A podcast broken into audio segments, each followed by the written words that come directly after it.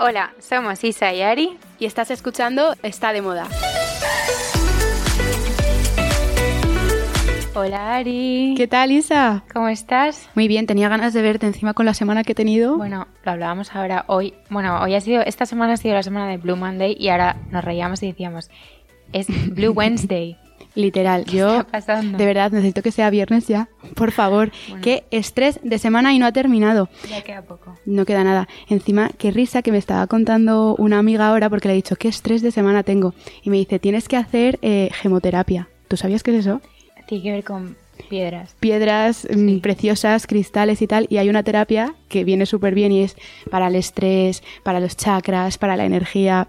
Y la voy a mirar, Isa. La voy a mirar. Pues eh, la verdad, te digo la verdad, no se lo cuento a nadie, pero el año pasado quedé con una amiga, eh, Tania, que ella es eh, health coach y súper espiritual, que con ella hacía una clase de pilates y luego fuimos a una, a una tienda de mm, ecológica, Ecocentro creo que se llamaba.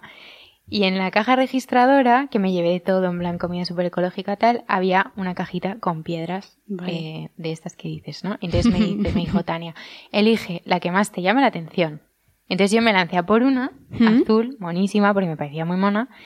Entonces, claro, me dijo, vale, pues esta que has elegido, la has elegido porque te hace falta. Entonces, ahora la tienes que llevar a partir de ahora siempre contigo en tu bolso. Lo que hace es que absorbe las energías como negativas que hay en, tu día a día en tu ambiente, entonces tú la tienes que ir lavando de vez en cuando con agua. Mm. La verdad es que cambio tanto de bolso que perdí la piedra. Oye, Isa, qué pena, estaba haciendo una historia increíble. Iba a decir, me voy ahora mismo en cuanto terminemos de grabar a por las piedras. No, pero bueno, pero, has perdido. Eh, pero siempre pienso que debería ir a por otra. Así que si quieres, vamos un día juntas a este a por piedras, sí. Pero me han dicho que no solo es como para llevarla, que hay masajes y hay eh, como ah, muchas cosas. Masaje hoy yo me lo daría seguro, ¿eh? sin duda, sin duda. Con o sin piedras. Empezamos la semana diciendo que estamos hartas y queremos masajes y piedras preciosas. Cuéntame qué has descubierto esta semana. Venga, vamos a Venga, al lío, al lío. Pues a ver, esta semana, así para destacar, tengo, estuve el fin de semana en un restaurante monísimo que se llama Madame que bueno, ya, ya te lo había contado, pero os lo cuento a, a todos vosotros, y está por Malasaña, es así como de estilo francés. Es chiquitito, ¿eh? O sea, no te imagines típico restaurante grande, tiene como dos salas. Y mm, muy minimalista, eh, da como mucha paz y buen rollo. Y los camareros van con camisetas de rayas y un pañuelo así atado al cuello. Es ideal. Y luego, sobre todo, pues la comida que también está rica. Es así una propuesta mediterránea, pero afrancesada. Y eh, tienen brunch non-stop. O sea, puedes ir cuando quieras. Nosotras fuimos a comer, pero hay brunch, el que el otro día hablamos de eso, de meriendas y desayunos y tal. Pues yo creo que este sitio es buena opción. Aunque yo no lo probé, pero, pero eso. Y probé eh, una, una hamburguesa, como buena fan de las hamburguesas que soy. Y en vez de con patatas venía con eh, boniatos. Bueno, qué rico. Quería repetir de, de eso. Como Boniato es la patata que es dulce, sí, sí, sí, sí, Pero frita. Sí, frita. Qué bueno. Riquísimo. Pero que es que me las terminé en un segundo y dije, quiero un plato, pero solo de estas patatas. Yo he oído hablar de Madame, lo he visto como... O sea, no sé, no me acuerdo quién lo subió, lo vi hace poco, y me pareció como típico sitio cool. Total. Que tienes que ir, ¿no? Sí, hay que ir y sobre todo, pues, mm, incluso para una cita o con tus amigas y tal. Un sitio buenísimo. Oye, buena recomendación, Ari. Así que apuntarla. Venga, apuntada. ¿Tú qué me cuentas? Eh, bueno, a ver, yo te cuento, tengo varias cosas distintas. Eh, ¿Tú te acuerdas que hablamos, y ya lo hemos hablado en varios episodios, cómo ha habido un cambio a la hora de vestir después de la pandemia, que pensábamos que iba a acabar, iba a acabar todo el mundo vistiendo como estar por casa y al revés. Lo que pasa es que la gente como que se atreve mucho, que combina más, hace eh, apuestas como apuesta más arriesgado, tal. Sí. Bueno, pues el otro día, con la cuenta de Madrilenians, que sabes que comparto con Maite, mm. em, teníamos que subir una foto, ¿no? En plan, pues nos organizamos, oye, mañana subimos esta, pasado esta, como nos van mandando. Y, entonces como que mirando las tres últimas que nos habían mandado, le digo a Maite, tía, últimamente la gente nos manda cosas como un poco como ida de olla, ¿sabes? Como mucho verde con rojo, con de repente calcetines, con no sé qué, con tal. Y le digo a Maite, a ver, voy a, voy a comparar con un año, con hace un año a ver cómo eran eh, los looks entonces. Entonces como que me voy atrás, justo la misma semana, eh, alucinante. En plan, El nada cambio. que ver, todo súper sobrio, abrigos largos, grises, oscuros, marrones, tal. Y ahora lo comparas y es todo como de repente, eh, pues como muy como... me- Atrevido. Me, sale la palabra como funky, en plan Sí. como plumas, no sé qué, tal, verdes, purpurina. ¡Qué Entonces, guay! Muy guay. Total, que no se quedó ahí, porque yo estaba tranquilamente, esto fue el sábado, desayunando tranquilamente en casa, ¿Vale?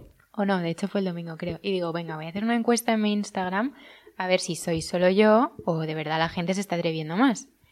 No, mentira, no hice encuesta, hice una caja de preguntas. Eh, bueno, el 99,9% de la gente me contestó que sí, que ya se atreve a mucho más comparado con el año pasado y eh, que creen que es por eso, porque tienen más ganas de salir, de divertirse, de probar, de un poco mentalidad YOLO. Sí.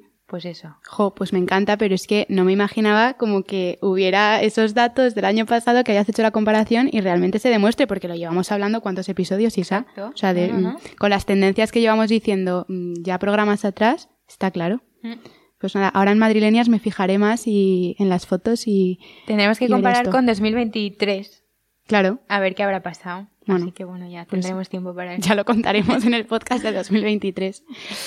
Em, vale, pues bueno, seguimos con las recomendaciones. Eh, yo cambio mm, de temática total y te cuento que estoy enganchada a una serie. Ya tengo otra serie. Cuéntame, que me hace falta además. Pues eh, terminé Emily in Paris, he terminado en Just Like That y ahora he empezado La Reina del Flow. Vale. Sí, sí, o sea, me han hablado mucho y muy bien de ella, pero nunca, nunca la he visto. Pues, em, a ver, yo he empezado ahora, pero es una serie que por lo visto ya lleva tiempo, pero de esto que te metes en Netflix y de repente voy a Tendencias de España y veo que está el número 2 y digo, uy, la reina del flow que ya me habían hablado a mí, pues le doy enganchadísima. Pues dos tardes enteras que es que me llamaban y no quería ni salir diciendo, un segundito que estoy con la reina del flow, a ver qué pasa. Y mm, bueno, pues para quien no la haya visto, la recomiendo porque me parece... Es una historia dura al principio, pero yo creo, a ver, llevo cinco episodios, ¿eh?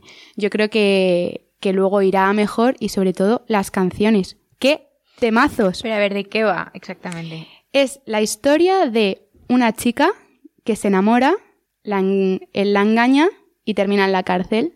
Y entonces todos estos años que ya está en la cárcel, pues planea su venganza. Y entonces yo estoy como en ese punto. O sea, es telenovela. Es, sí, sí, es telenovela. Y, mm, y mientras tanto, ella, ella es cantante. Bueno, es que no os quiero desenvol- o sea, no os quiero decir toda la trama, pero ella canta. Reggaetonera. Sí. Eso me han contado. Las canciones ¿Colombiana? son. Sí, sí, Sí. sí. De Medellín. Qué guay. y las canciones son brutales. O sea, me encantaría que hubiera un concierto de la Reina del Flow porque estaría ahí la primera. Tiene temazos.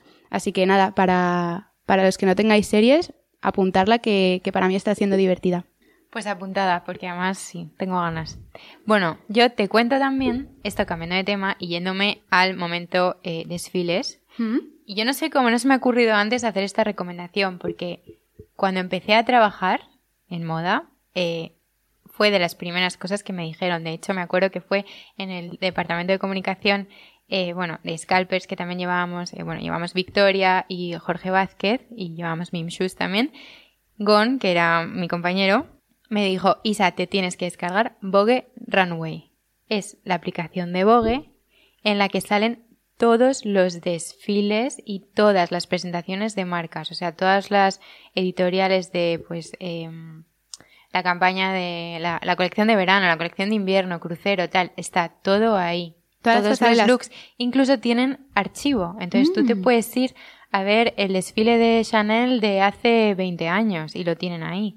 Jo, qué chulo. Y es súper fácil de usar. Yo la verdad es que me meto casi todos los días. Pues me la voy a descargar, sí.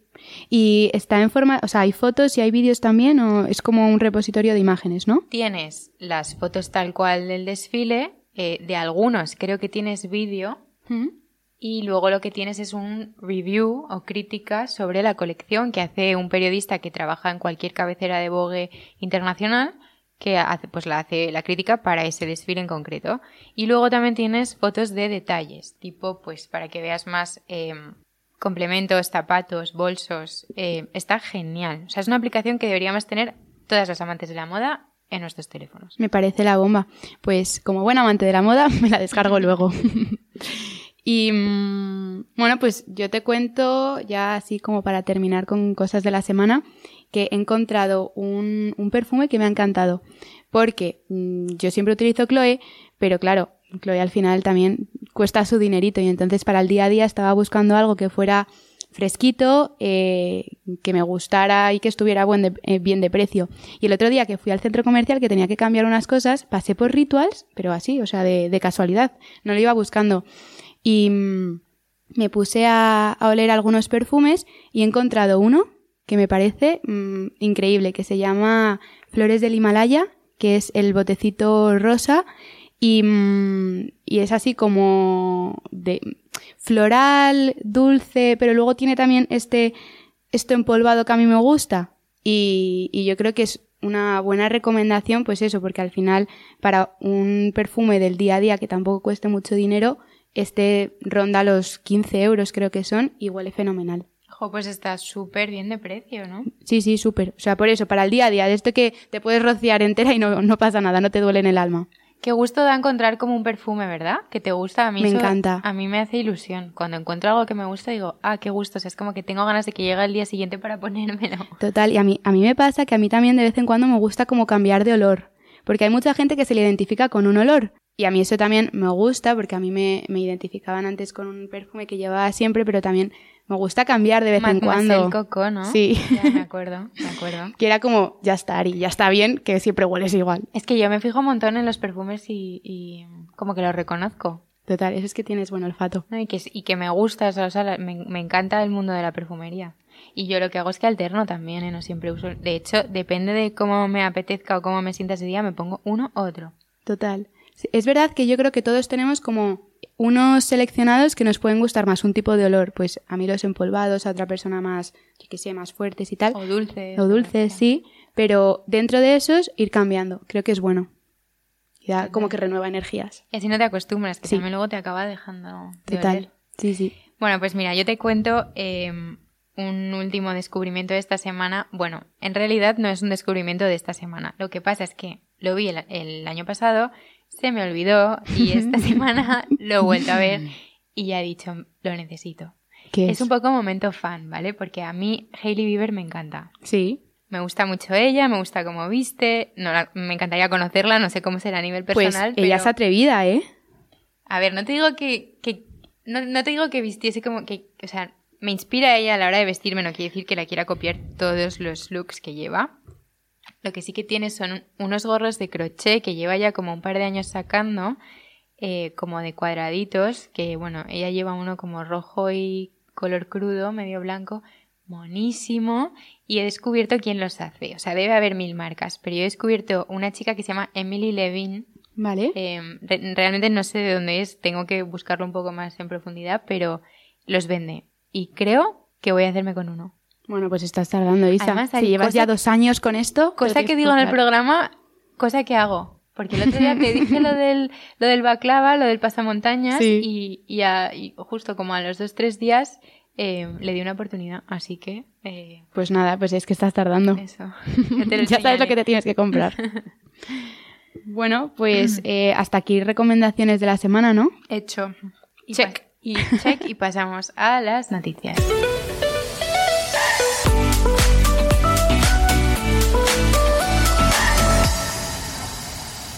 Bueno, Isa, pues sabemos, porque creemos en ello y lo llevamos ya diciendo en varios programas, que el futuro será sostenible o, no será.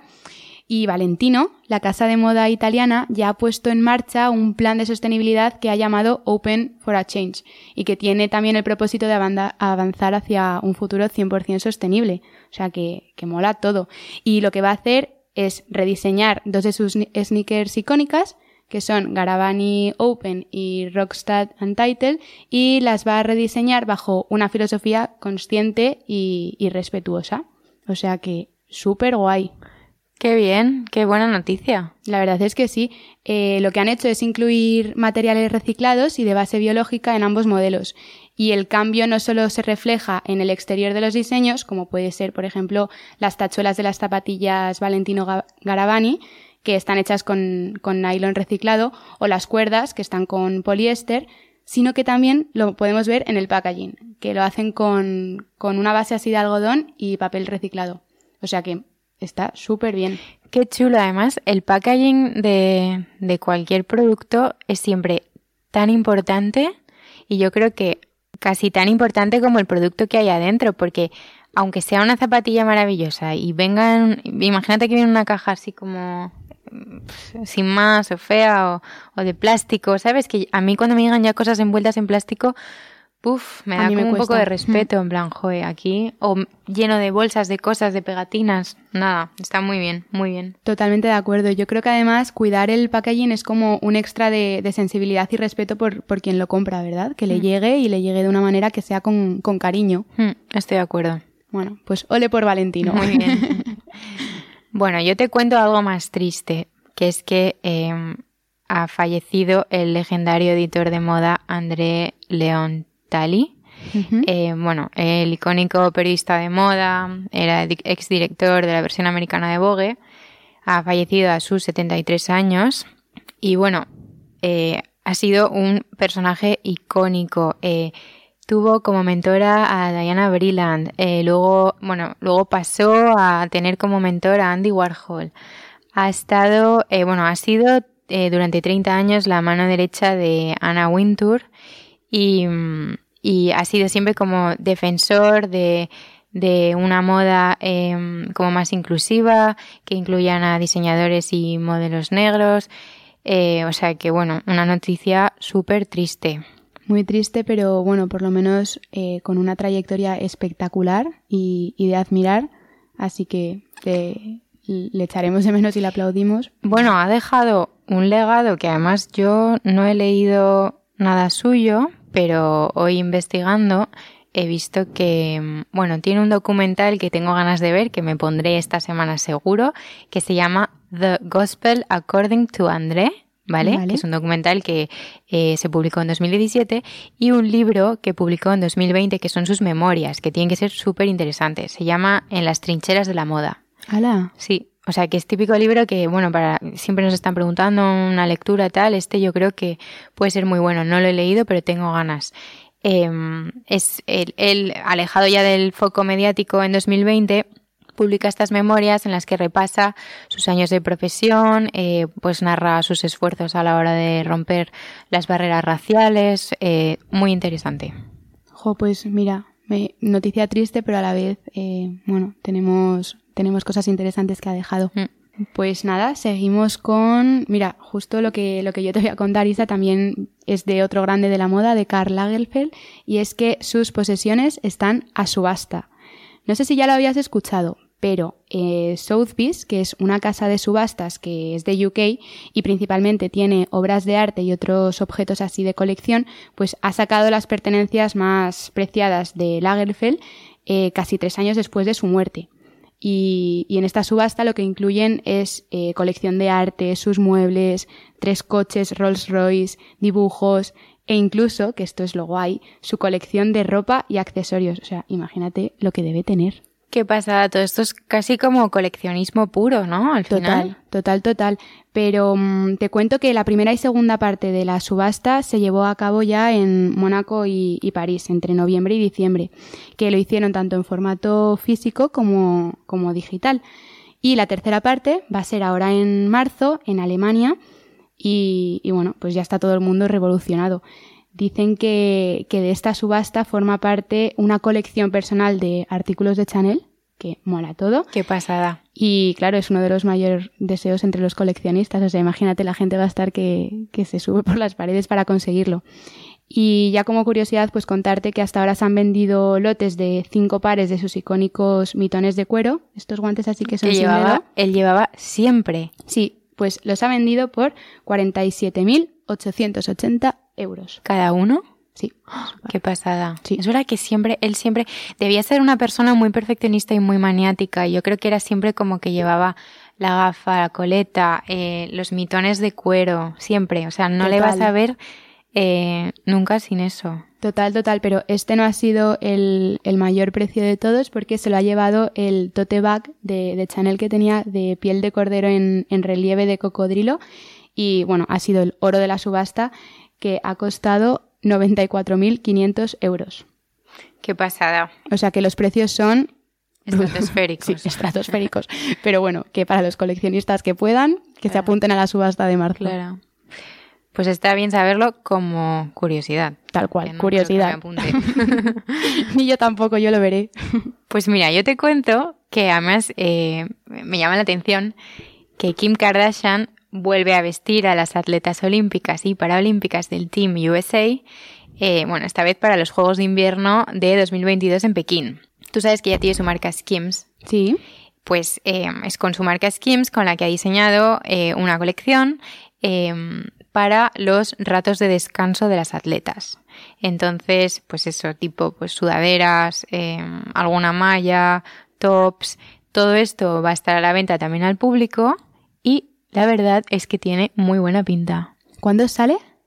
Pues eh, el 25 de enero lo tienes en su página web. Ah, genial, pues ya no queda nada, pues entonces tendremos que estar atentas para verlo. Hay así como alguna sudadera, algún top que tiene la bandera de Estados Unidos, todo en blanco, muy chulos, la Porque verdad. los colores así que utiliza para la colección. Blanco. Blanco, muy guay. Pues Isa, terminó ya las noticias de la semana con algo que tampoco es de extrañar porque lo llevamos hablando en muchos episodios y es que eh, la GAM entra en el metaverso y se une a la fiebre de los NFTs. Bueno, pues la GAM es eh, una firma de moda de Barcelona que fundó en 2016, creo que fue eh, Inés Arroyo, influencer y una mega emprendedora, muy crack. Y bueno, pues con el lema de ¿y si en vez de quedarnos en la incertidumbre del 2022 jugamos a pensar en el 2032? Bueno, pues con esto eh, ha lanzado su primera colección de NFTs y, mola todo, o sea, una pasada.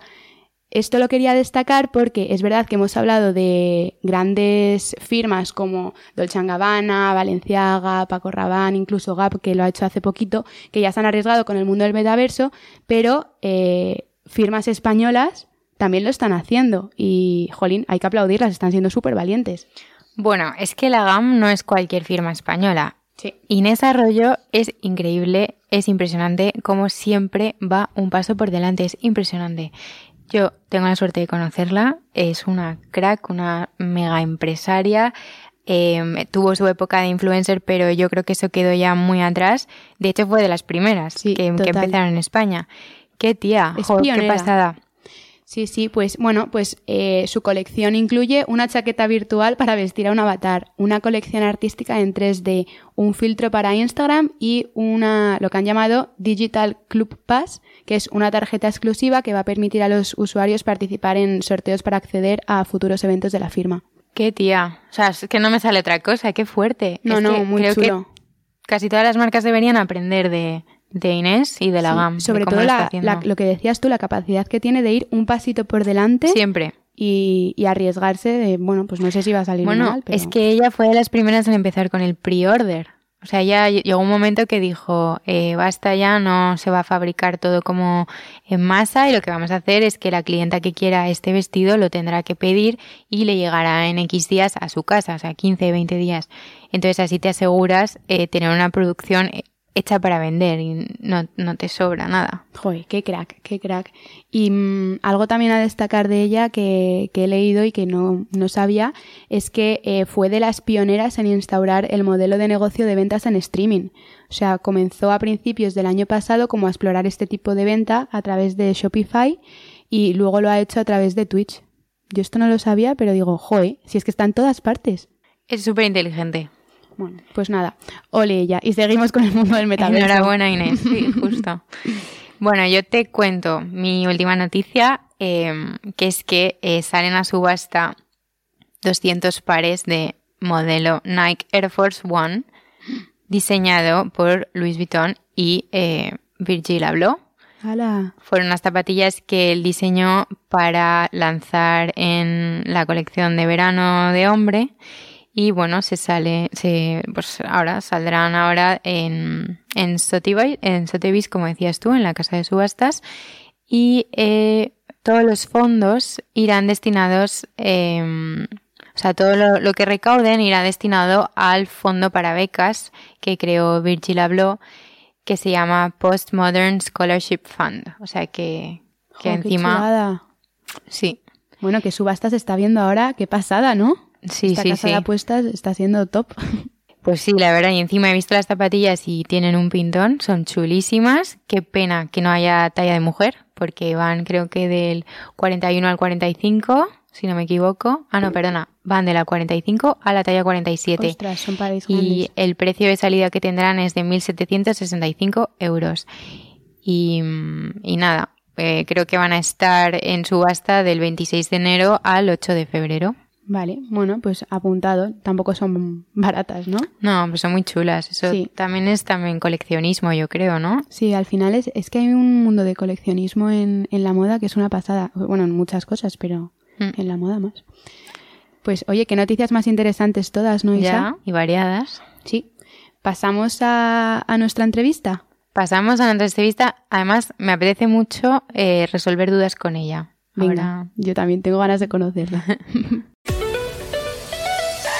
Hoy tenemos con nosotras a Anita Pajares, maquilladora profesional con 20 años de experiencia en el sector de la televisión y la moda, y viene a contarnos muchas cosas. ¿Qué tal? ¿qué tal, Ana? Buenas tardes, chicas, ¿cómo estáis? ¡Qué ilusión! Qué bien tenerte aquí. Qué divertido Sí, va a ser. Nos apetece un montón. Encima tenemos siempre tantas preguntas sobre maquillaje que nos vienes genial.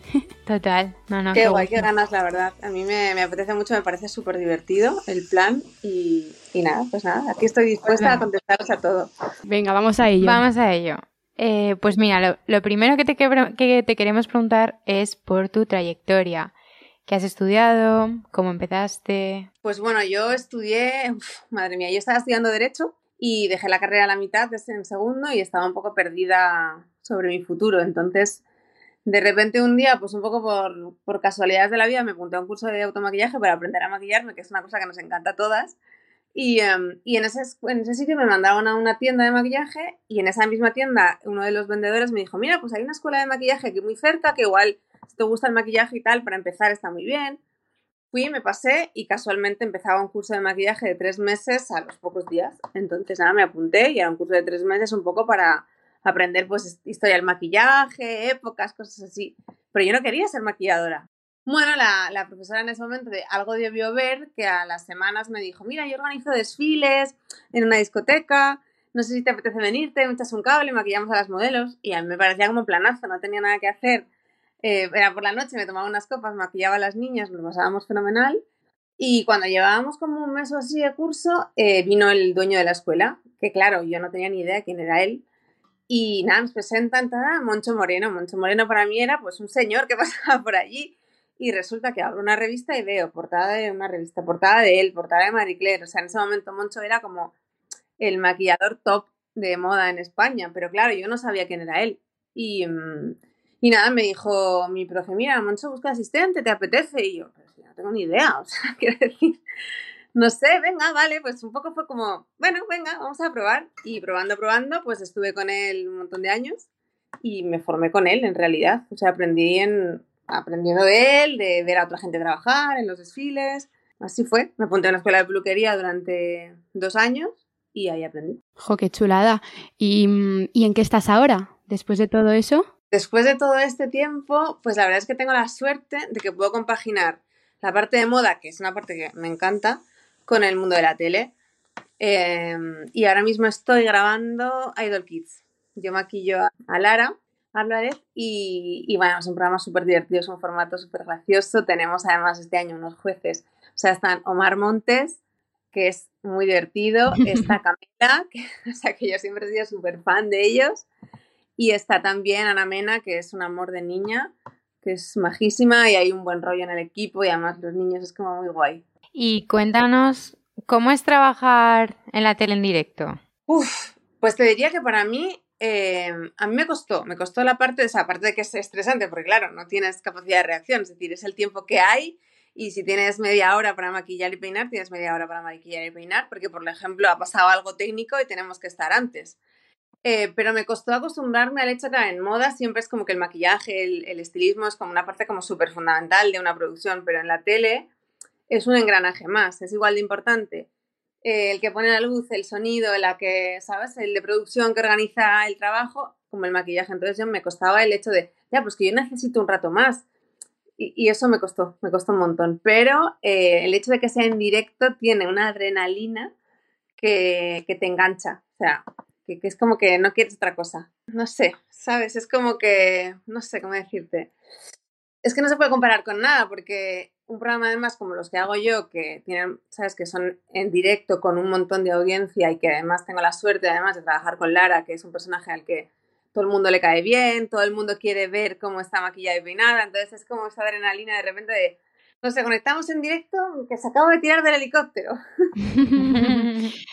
Claro, es que qué chulada porque nos hablabas ahora de Idol Kids, que para quien no lo sepa, pues es un programa que está en, Telecinco y va a ser de niños pequeños, ¿qué es exactamente el programa? Niños pequeños que... Bueno, es una especie de, de, talent en el que van niños pequeños desde los 6 años hasta los, creo que son 15, más o menos, en los que buscan gente que canta, pero no buscan, no es un poco, no es la voz, que buscan como al mejor cantante y el artista más artista, buscan un poco al personaje. Entonces, claro, son muy graciosos, sabes que a lo mejor no cantan fenomenal, pero va vestida de unicornio y entonces de repente es como monísima y les vacila al jurado. No sé, es un programa, es un formato como muy divertido. Vale, y entonces hablábamos de Idol Kids y también has estado en Supervivientes. Sí, yo llevo, eh, pues este año, si todo sale bien, será mi noveno año en Honduras. Qué pasada. Una pasada. O sea, es como, mira, yo cuando empecé en la tele, porque la, la coña es que mi padre es cámara. Entonces, claro, yo nunca había trabajado en televisión y cuando mi padre se jubiló,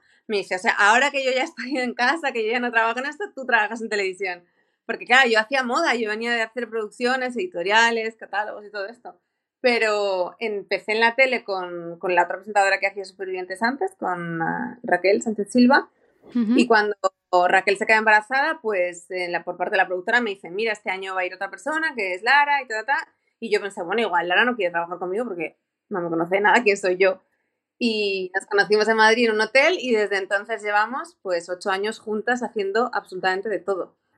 O sea, increíble, porque claro, Supervivientes es un formato en el que estamos casi cuatro meses todo el tiempo trabajando juntas, vivimos juntas, o sea, comemos juntas, pasamos el tiempo pegadas y entonces a raíz de eso pues luego nos han surgido un montón de trabajos, de situaciones como muy divertidas, porque Lara siempre como que hace campañas de repente en sitios como especiales, de repente la semana que viene nos vamos a la nieve, a una producción, de repente yo que sé, tenemos unas fotos en el campo no sé dónde, no sé, son, somos siempre situaciones como peculiares con ella. Porque justo eso te queríamos preguntar también, que nos cuentes un poco cómo es tu día a día en, pues eso, en Supervivientes o acompañando a Lara a eso que dices de la producción en la nieve. ¿Cómo sería un día de trabajo? Mira, un día de trabajo en Supervivientes eh, comienza, porque claro, la gente piensa como que, jo, tenéis un montón de tiempo libre. Un día de trabajo en el que hay programa en directo, nosotros salimos del hotel, eh, hay dos medios de transporte, o en barca o en helicóptero, que ya es como fuerte. O sea, Muy sencillo, ¿no? Ir a trabajar en helicóptero. Pero lo que pasa allí es que si de repente el mar está muy mal, el trayecto en barca es un trayecto normal y corriente, como de media horita, pero si el mar está muy picado, pues prefieren llevarnos en helicóptero, sobre todo a nosotras que tenemos que llegar y estar bien. Y tenemos que preparar, maquillar, peinar, vestirnos y tal. Entonces salimos del hotel entre las 7 y las 8 de la mañana, cogemos nuestro helicóptero, tardamos nada, 10 minutos en llegar a la isla, porque nosotros no vivimos en la isla, vivimos en el continente.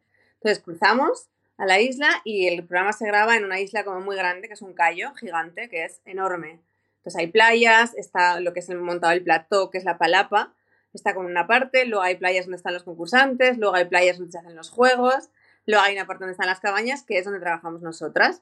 Entonces tenemos una cabañita ahí en la que tenemos pues más o menos como una hora, hora y pico de trabajo, con un calor infernal en el que obviamente no hay aire acondicionado, hay un ventilador y da gracias. Em, grabamos por las mañanas normalmente resúmenes, publi, de repente cosas que surgen de resúmenes de cosas, de cosas que pasan allí, cosas así raras del programa, y luego se ensayan los juegos del programa. Yo tengo como un rato libre ahí mientras ella ensaya, y luego se graba, se hace la gala en directo. Pero como, claro, como son ocho horas de diferencia, la cosa es que nosotros trabajamos a las dos de la tarde, empieza el programa, hace un calor. Bueno, madre mía. No, no, es, es horrible. Yo me he acostumbrado, porque al final el cuerpo se adapta a todo. Pero los primeros años decía, se le va a caer el maquillaje.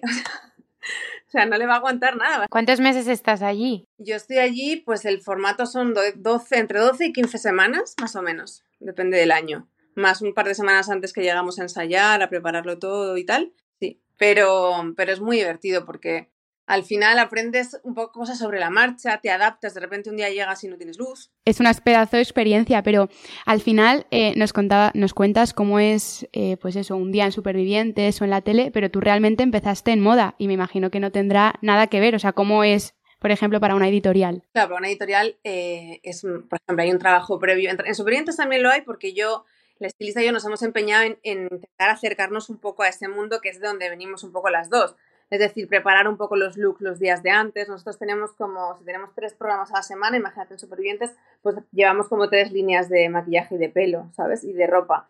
Y entonces en una editorial al final es un poco parecido. Tú tienes normalmente, te envían unas imágenes de las referencias de lo que vas a hacer o fotografiar. Tienes fotos de la modelo con la que vas a trabajar, sabes cuál es el fotógrafo y te cuentan un poco la historia y la idea que quieren transmitir. Y, y es verdad que en editorial es como muy importante el tema del make-up y el maquillaje muchas veces como que hay una preparación previa, pero a mí muchas veces me ha pasado de preparar un poco el tema, ¿sabes? Y saber que tienes que llevar este producto, este otro, o de repente un glitter específico porque tal, y luego de repente llegas a la producción y por lo que sea a veces el rollo cambia, ¿no? Porque de repente la niña, yo qué sé, se ha cortado el pelo, de repente tiene otro pelo y entonces hay que cambiar el rollo porque yo qué sé, a lo mejor el cliente decide en el último momento, yo qué sé, que quiere otra cosa, ¿no? A veces pasa.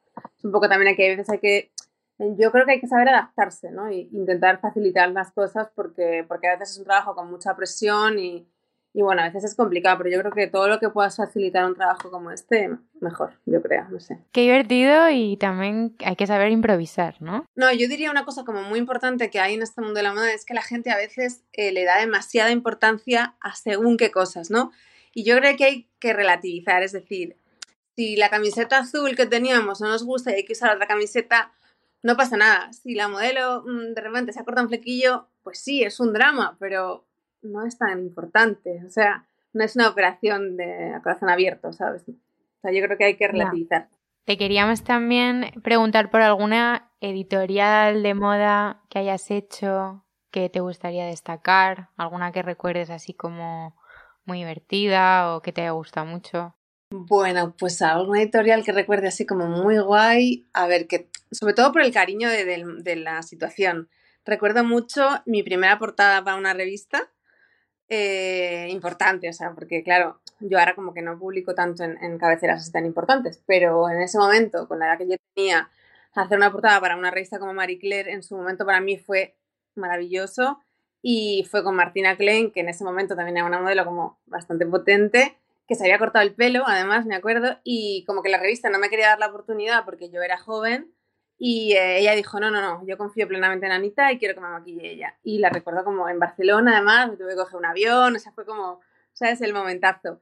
Y la recuerdo con mucho cariño, esa, y recuerdo también una, alguna editorial para Vogue mm, con Marina Pérez, muy guay también, muy potente, sí. Jo, qué pasada. Y mencionabas ahora, por ejemplo, a Martina Klein, pero ¿algún otro personaje así famoso que, te que también hayas maquillado y que te haya hecho mucha ilusión? Mm, pues mira, hay alguien que me hizo mucha ilusión porque en ese momento, o sea, ahora también es súper top, pero en ese momento yo, o sea, intento no ponerme nerviosa porque creo que al final, bueno, no sé, todo el mundo es importante dentro de lo que es, pero en ese momento, jo, a mí me llamó mucha atención por lo maja y lo fácil que lo puso todo, que fue Olivia Palermo. Me pareció Mm, o sea, ¿sabes? Creo que en todos los sectores de los trabajos, la gente para mí es una forma que tengo de pensar, una idea. La gente que está arriba del todo no pone problemas por tonterías. Es decir, lo facilita porque está acostumbrada. Entonces, alguien como ella, que todo fue maravilloso, se dedicó a enviar eh, notas a las marcas que le habían enviado regalos al hotel en el que estaba. O sea, me pareció que tuvo unos detalles con el equipo que dije, wow. Y de hecho me volvió a llamar para, para maquillarla para un evento al año siguiente cuando volvió a Madrid y me encantó. O sea que muy guay. Me dejas alucinada con Olivia Palermo. ¿Qué? O sea, me encanta. Eh, es de mis eh, personajes, It Girls, eh, como quieras llamarlo, favoritas. Ana, no tenía ni idea. Qué fuerte. ¿Y para qué editorial fue? ¿Para qué cabecera o qué fue? Mm, fue para. Ella venía a entregar unos premios, no me acuerdo ahora mismo qué era, pero venía invitada por GQ, puede ser. Y al año siguiente venía también a unos premios de. O sea, venía como. Era para un evento, ¿sabes? No eran fotos.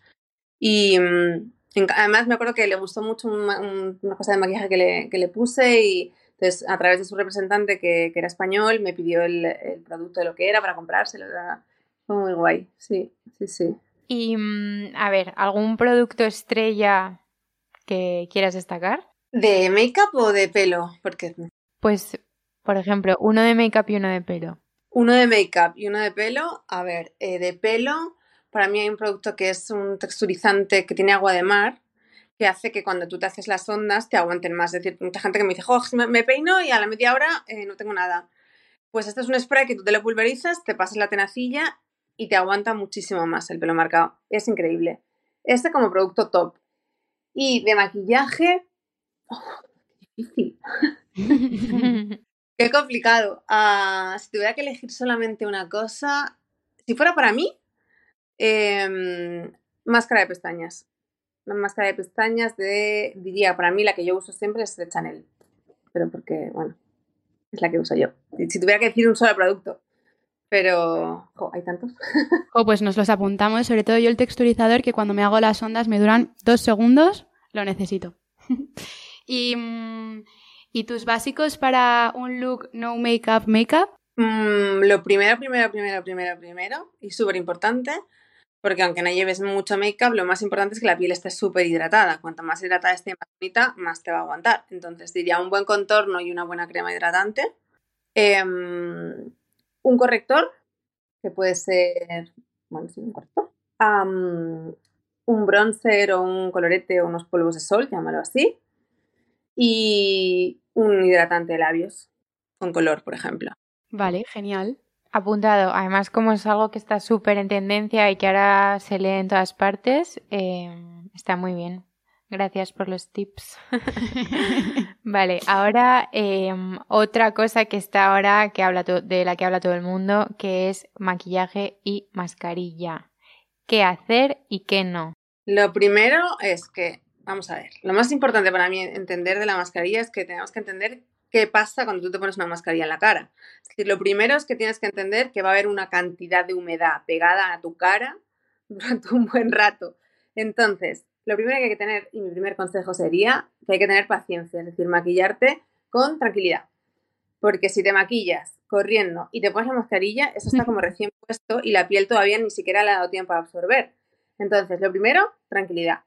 Lo segundo te diría, em, usar el tema de las prebases, prebase de ojos si te vas a poner sombra para que la sombra esté más fija y te aguante más. Prebase de la piel, por ejemplo, un poquito para que el maquillaje te aguante más. Ese es un truco. Y spray fijador, básico. Y esperar. O sea, te aplicas, esperas y si puedes esperar 15 minutos, mejor. Vale, o sea que al final la clave es un poco también el tiempo. Sí, es que al final parece una tontería, pero es verdad que antes nos maquillábamos como deprisa, salías a la calle y no pasaba nada, y ahora es verdad que, claro, si lo, piensas, tú te maquillas y la piel necesita un tiempo para ir absorbiendo. De hecho, muchas veces yo cuando maquillo a alguien prefiero que me sobre media hora y en esa media hora ver cómo ha actuado el maquillaje y después volver a retocar, porque a lo mejor hace falta un poco más de colorete, un poco más de polvo porque brillas. Entonces, yo lo haría todo lo siento, pero con calma. Vale, oye, y por curiosidad, ¿alguna serie o película actual en la que destaques el maquillaje? Wow, em, pues igual, o sea, a ver, no es, no es tanto el maquillaje, en mi caso eh, es más el pelo porque me flipa y además es un compi de, peluquería que trabaja en, París que se llama Mike Desert, que es mm, un crack con el pelo y es Emily in Paris, que es, me parece top. O sea, Qué guay de ropa son geniales, pero es que los pelos que lleva ella eh, son impecables. Él es un chico hindú eh, que yo conocí en una formación en París, eh, que somos amigos además a través de Instagram, y que es un tipo súper humilde y trabaja muchísimo en España haciendo la, la web de Sara, además. ¡Jo, qué chulada! Yo recuerdo algún moño que lleva ella como espectacular en la escena del, bar, del, del barco, ¿no? Las fiestas aquí hacen como sí, el barco. Sí, sí, sí, sí, el recogido. como un moño es verdad, Eso sí que es muy elegante, es verdad. Estoy de acuerdo. Con la diadema. Mm. Pues mira, para terminar nuestra sección de preguntas así un poco más serias, em, te queremos preguntar por algún celebrity, alguna celebrity que te inspire a la hora de maquillar. ¿Alguna celebrity? Pues mira, a ver, te diría varias, pero me gusta mucho, mucho porque tengo mucha debilidad por, los el pelo pelirrojo. Jessica Chastain, Chastain, que no me sale. Me gusta muchísimo ella los looks que lleva y además es que me parece que es una persona con muy buena energía, muy simpática, va siempre impecablemente guapa. Em, me gusta mucho ella y me gusta mucho la actriz que hizo Bohemian Rhapsody, Lucy. Bointoy, no, Bontoy, no. Me encanta. Con el Bob, ¿no? Que lleva un pelo cortito. Justo, además tiene una maquilladora que está muy loca y que se llama Joe Baker, que es una loca y le hace unos looks de maquillaje que me flipan. Pero es que ella en general es como inspiradora, es como guapa, como delicada, como no sé. Me gusta mucho. Genial. Pues nada, ahora vamos a seguir conociéndote un poquito más, pero de otra manera, que es con nuestro tag eh, Está de moda, que son preguntas cortitas y, y nada, para saber un poco más de ti de una forma diferente. Así que venga, empezamos. A ver, Anita, mejor consejo que te hayan dado. Mejor consejo que me hayan dado, eh, nunca dejes de ser tú ni de sonreír. Ay, me encanta. Muy bueno. Lo de sonreír me encanta, sí. Sí. Y mm, Bad Hair Day, ¿cómo lo arreglas? Pues con un, mo- un moño tirante. Olvídate del pelo. Genial. Bueno, de hecho, a mí alguna vez que he ido con el pelo súper sucio y me he hecho moño, que no llevo nunca como moño de bailarina, Sí. hasta me han dicho lo guapa que estoy. Oye, pues mira, dos por uno. A ver, siguiente. Eh, vale, el mejor corrector que hayas probado.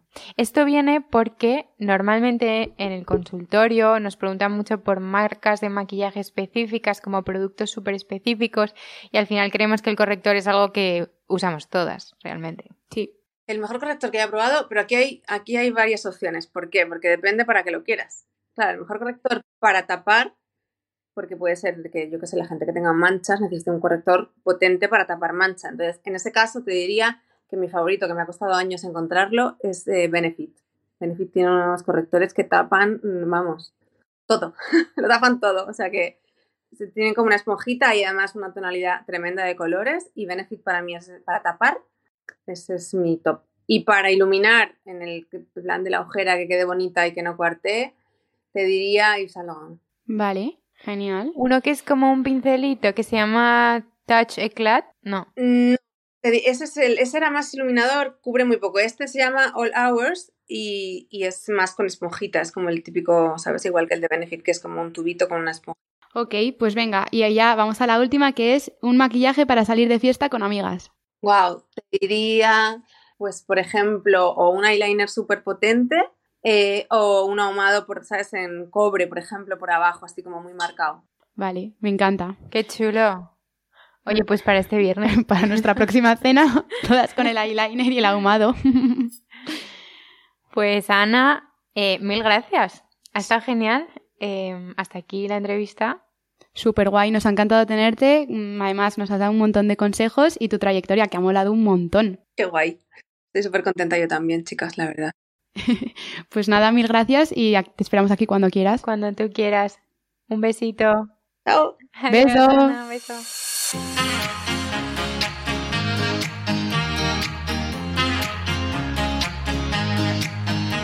Bueno, llegó la hora de nuestro querido consultorio. Bien, como me gusta. Es mi Yo parte creo, favorita. yo creo que es lo que más me divierte. Bueno, la entrevista también me gusta, pero Nos gusta todo, Isa, no nos vamos a mojar. bueno, venga, pues vamos a, a leer a ver qué nos escriben hoy. Vale, pues eh, hay un montón, ¿eh? La- hacer la selección es, yo creo, lo que más nos cuesta del consultorio. Pero bueno, Eh, vamos a empezar con alguna.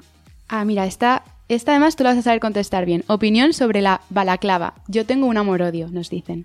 Tú ya te has animado. Yo me he animado. Eh, pues que yo no tengo amor-odio, o sea, yo lo tengo muy claro. A mí me ha gustado siempre. Me- Amor. Me, recuerda, justo es amor, me recuerda cuando era pequeña que siempre llevaba y como a mí, bueno, yo soy muy fan de los gorros y, y en invierno ponerme sombreros y de todo, pues al final yo lo tengo fácil, me gusta, me divierte, no me da vergüenza, que entiendo que puede, puede dar un poco de vergu, ¿no? Bueno, a ver, sí, yo todavía la verdad que no me he atrevido, pero mientras vayas calentita. Bueno, eso también. ¿Sabes qué pasa? Que el día que decidí estrenarlo no hacía mucho frío. Entonces, Mm, te equivocaste, ya, es que sudando. hace un poco de calor, sí, te, Ay. te voy a ser sincera. Algo que he pensado con esto es que quizá es incómodo porque, claro, el pelo, por un lado, lo veo como que se te va a ensuciar y luego me siento como que voy a pasar demasiado calor, ¿sabes? Me agobia como pensarlo. Que al final es el, el pasamontañas de toda la vida. No, pero sí que entiendo tu, tu dilema del pelo, ¿eh? Porque yo, obviamente, lo tienes que llevar suelto, no te puedes hacer una coleta. Y luego que también me gusta que se me vea un poco de pelo. Eh, aunque lleve el Sí, gorro, sí, porque, porque piensa si que no- te cubre toda la cara. Entonces, yo no sabía si sacarme un mechón, si no, tal. Bueno, yo creo que al final encontré la solución, que es ponérmelo sin pensar y ya está. Y como se quede, se quedó. Vamos, que yo animo a, a todo el mundo. Que es que- a- lo único que tenemos Todo pocos meses ya, porque, bueno, ahora está haciendo mucho frío en Madrid, pero esto dura ya poco. Luego ya Pues, empieza a, ser, a hacer bueno. A la que. Todo, co- todas como... Eh, ¿Quién lo llevaba? Jackie Kennedy, que lo llevaba en los 60 o 70. He visto fotos de ella esquiando. sí, y Audrey Y Hepburn también lo lleva, sí. Muy, muy guay. Pues sabes que es algo mm, que tiene, o sea, que va más allá, que es histórico, porque he leído como que lo llevaban tropas eh, británicas en la, en la guerra esta de, de Bal- ¿cómo se llama? Bala, Balaclava. Hubo una guerra que se llamaba la guerra de Balaclava y las tropas británicas se lo ponían para abrigarse. Y ¿Por eso se llama frío. así? Sí, sí, por eso es el nombre. Yo he de decir que me lío entre baklava y balaclava. Uno es un postre turco. Este es Balaclava. Tú lo que pasa es que ahora tienes hambre, Isa. Estamos ya de meriendas. No, que es un postre que me encanta, además que está muy bueno. Pues no, no lo he probado. Bueno, seguimos Bueno, que nos venga, enrollamos. sigo, sigo, sigo. A ver, eh, tiririrí. Ari, es que esta me hace mucha gracia. La cosa más rara que llevéis en el bolso. Rara. Bueno, ha habido muchas preguntas sobre tema bolso que solemos llevar, así que quizá podemos hacer aquí como una aclaración a ver qué lleva cada una. Pues yo, sinceramente, en el bolso así, cosas raras, raras, tampoco llevo, porque llevo siempre una agendita, por si tengo algo que apuntar así rápido. Neceser, me he acostumbrado, eh, con pues lo típico, un cepillo eh, de pelo, de dientes, mm, ah, lip gloss, sie- siempre. Y, mm, vale, sí, tengo algo raro. Tengo algo raro. Algo tenías que tener. Tengo algo raro y no te va a extrañar. Venga. Eh, sobres de ketchup. No, Sí. Ari, no, no, o sea, no me Sí. sí, Isa, porque, a ver, tú piensas que no todos los sitios tienen ketchup. Entonces yo tengo que ir preparada. Y esto lo he empezado a hacer hace muy poquito porque eh, me pasaba que iba a un restaurante y pedía ketchup y me miraban en plan, no tenemos. No, Entonces, no puedo con esto. Me daba mucha rabia. Y ahora ya saco mi sobrecito y ya me quedo contenta. Yo creo que es lo más raro que tengo. Increíble, es rarísimo. Ari es de las cosas más raras, de bueno, hecho. tú no llevas nada raro. Sí, pero no, no comida. No. Bueno, comida, pero en sobrecito. Sí, es mono, está cuidado, pero no deja de ser ketchup. O sea, no sé cómo decírtelo. Ay, Dios, qué risa, por favor. Bueno, yo te cuento qué suelo llevar en el bolso. Lo tengo aquí, de hecho, para la versión vídeo del pod del podcast, que quien, quien no lo haya visto ya, eh, estamos publicándolo en YouTube. Eh, os voy a enseñar lo que llevo, ¿vale? La cosa más rara, es que de hecho es muy rara. Es una baraja de cartas. ¿Por qué? De repente te apetece jugar Ay, a las pues cartas. porque últimamente cuando quedo con mis amigas jugamos a las cartas. ¿Ah? Isa, las cartas todavía conmigo no las has sacado, ¿eh? No, pero típica, te voy a invitar, típica quedada en copa de balón, Sí. que hacemos así con las amigas del cole. Eh, el otro día, pues eso, a uno, tal. Entonces, pues bueno, esta, esta la llevamos, es pequeña y es monísima. Últimamente llevo siempre una cámara analógica. Vale, la que te regalaron por el amigo La invisible, del amigo ¿no? invisible. Sí. Es esta, que es súper fácil porque tiene un carrete eh, que vas cambiando y mantienes la carcasa. Cosas raras. El bolso de Mary Poppins. A ver, seguimos. Bueno, esto es muy... Esto es súper importante. Acabo de sacar un peine de raya. Vale, os voy a contar la historia. Eh, resulta Pero, que tengo dos amigas. No es un peine de raya cualquiera. Es de hotel. es que tiene que ser de hotel, específicamente. Os cuento por qué. Tengo dos amigas, eh, Paula Cremades y Patricia Payá, que una vez en una fiesta estaba con ellas y de repente veo que Patricia saca de su bolso un peine de raya. Y me quedé mirando así y me dice, es que yo siempre lo llevo tal porque así te repasas el pelo. A ver, yo supongo que si tienes el pelo rizado no te funciona, pero a mí con mi pelo me va genial. Entonces, típico momento que te quieres peinar un poco, que llevas todo el día que no te has peinado y tal fuera de casa, con el peine de raya, te vuelves a hacer la raya, te peinas un poco y, Y queda, listo. queda perfecto. Así que es algo, de verdad, es como que ahora ya eh, la vaselina y el peine de raya lo tengo que llevar siempre, siempre, siempre metido en el bolso. Y lo peor es que voy a los hoteles buscando, ¿sabes? Porque este, además esto fue como de un hotel, eh, no me acuerdo ni dónde, en plan, no sé si fue en Sevilla, una vez que fui por trabajo y dije, mmm, buen peine de raya, me lo quedo. Buen peine de raya. Pues eh, bueno, es curioso, pero es que al final es finito y es el que cabe en el bolso, ¿no? Es finito y es que tiene que ser el más cutre, ¿sabes? Mm. Es el que mejor funciona, no sé cómo explicarlo. Bueno, pues a ver, me decías a mí el ketchup, pero tú tampoco... No sé qué es peor. Seguimos, fin, seguimos. Venga, te toca. Eh, vale. mm, le es que me sigue entrando la risa. Bueno, ¿mayor motivación para ser productivas? Qué buena. Sí, estás así como de pensar profundas.